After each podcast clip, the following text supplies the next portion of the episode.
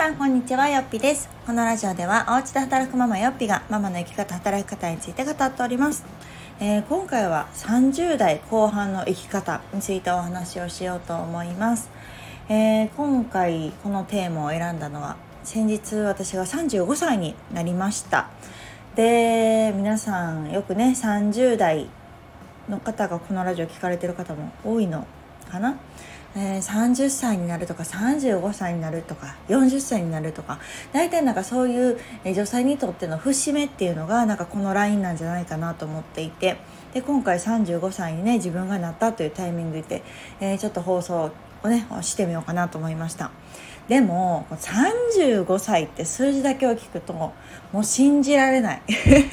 自分が35歳っていうことの自覚がなさすぎてもうなんか気持ちはね23ぐらいで止まってるんですよねそうなんかこう高校時代がまさかのもう20年前っていうのも衝撃的だしで今私が大学でねお話ししている大学生たちと一回り違うんですよ。もうこれが本当にこの間授業行った時もびっくりでえー、みたいなついこの間まで私は大学生だったしでよく前職の話もするんですけどえその時からもう10年ぐらい経ってんのとか思うともう信じられないですね。まあでも改めて思うとねその間に結婚もして子供も生まれてってしてるし何より上の子もう今2年生やからそれは私もね年を重ねますし35かなんてしみじみ思うんですけれども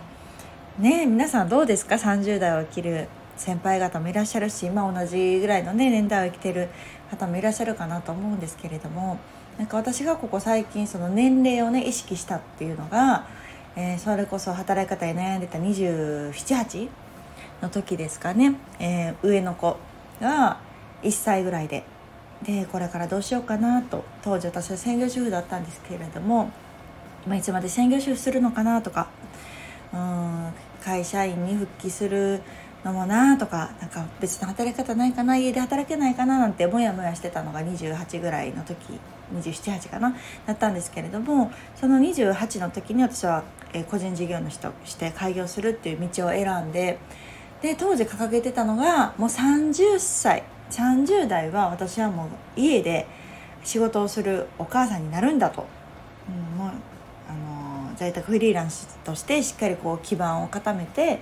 もうそれをスタンダードにしていくっていうのを目標に28の時掲げて、まあ、2年間ね準備期間と思って30を迎えようっていうのがすごくこう年齢を意識した一番最後かなと思います。でまあ本当ありがたいことにねその28で決意してから今に至るまで約7年ぐらいかな在宅フリーランスとしてもう働き続けることができて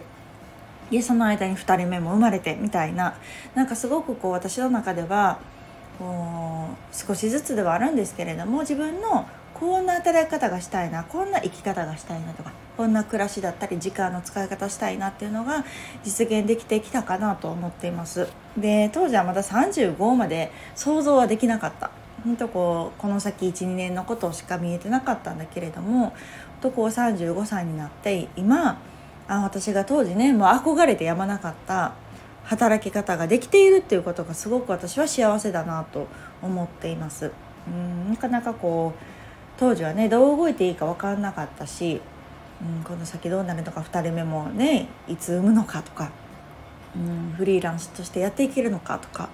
在宅ワークってうまくいくもんなのかとか本当分かんないことだらけだったんですけれどもなんかこう無事ね、うん、子供も2人生まれて上の子も小学生になれて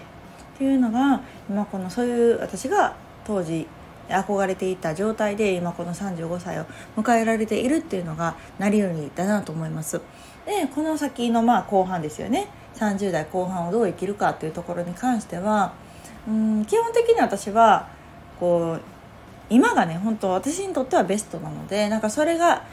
続いたらいいなっていうのがまあ正直なところなんですね。なんかこう高い目標を掲げてっていうのもすごくねいいと思うんですけれどもなんかこう無理に引っ張り上げなくてもいいかなっていうところとやっぱりまだまだね下の子が小さいっていうところ、まあ、上の子も小学生だし下はまだまだね保育園生活も続く中で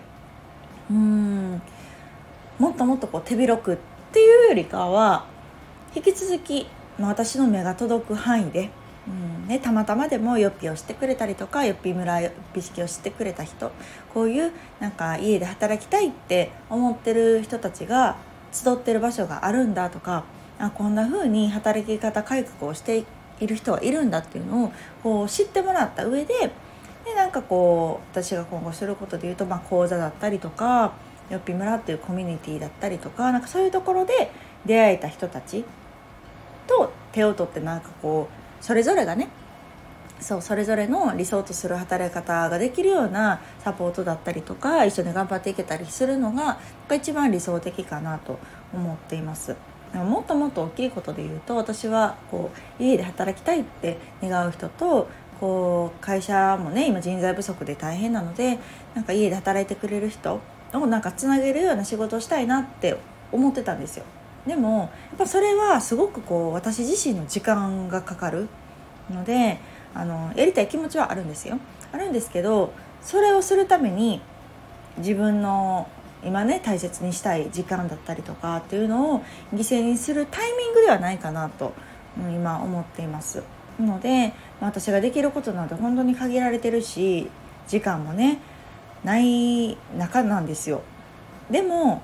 その中でできることっていうのをやっていきたいなと思っています。でそこのこの絶対的な時間っていうところは守っていきたいなと思ってるのでまあ正直30代後半、まあ、この先5年経った時に、えー、下の子が小学生になってすぐぐらいかななのでほんとまだまだ上の子も中学生になったばっかりとかなのでこの5年っていうのはうん引き続き私は家庭を優先にするっていうところを忘れずに念頭に置いた上で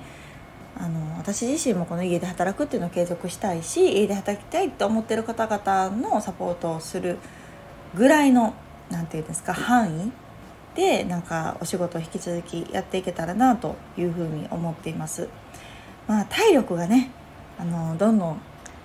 落ちていくっていうところはなんか目に見えて思うのであえてこう意識的にちょっと運動はしていきたいなと思うしまああのこの5年まだ子供が小さいとはいえ今よりかはね手は離れるかなと思うので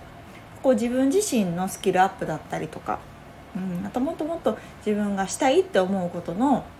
実現できるような準備期間もしっかりとっていきたいなというふうに思ってます。うんぱり私は40歳をまだ想像ができてないんですね。今35でもね実感がないのに40歳を想像できてないけどでもなんか40歳は40歳でねまたなんかいろんな壁があるとか言うじゃないですか。分かんないけど何の壁のことを言ってるかは。今の時点では分かんないけどでもこうきっと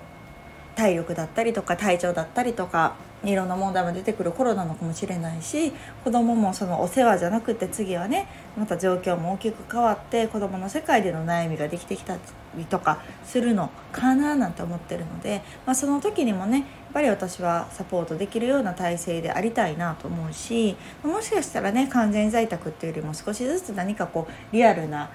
場でお伝えできたりとか何か皆さんと交流できるようなこともしたくなったりするのかななんてうん、ちょっとワクワク想像はしてます。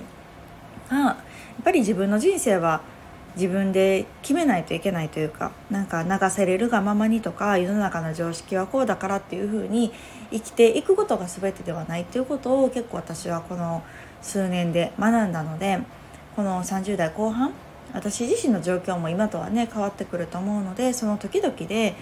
うん、生きやすい方向ですよね。なんかこう生きづらいって感じながら人生を送るってやっぱりしんどいじゃないですか。なので、まあ、世間がどうかわかんないけれども自分自身が生きやすい働き方っていうのをやっていけたらなと思うしそれが今と形が変わってきたりするかもしれないけどそれはその時々の状況を、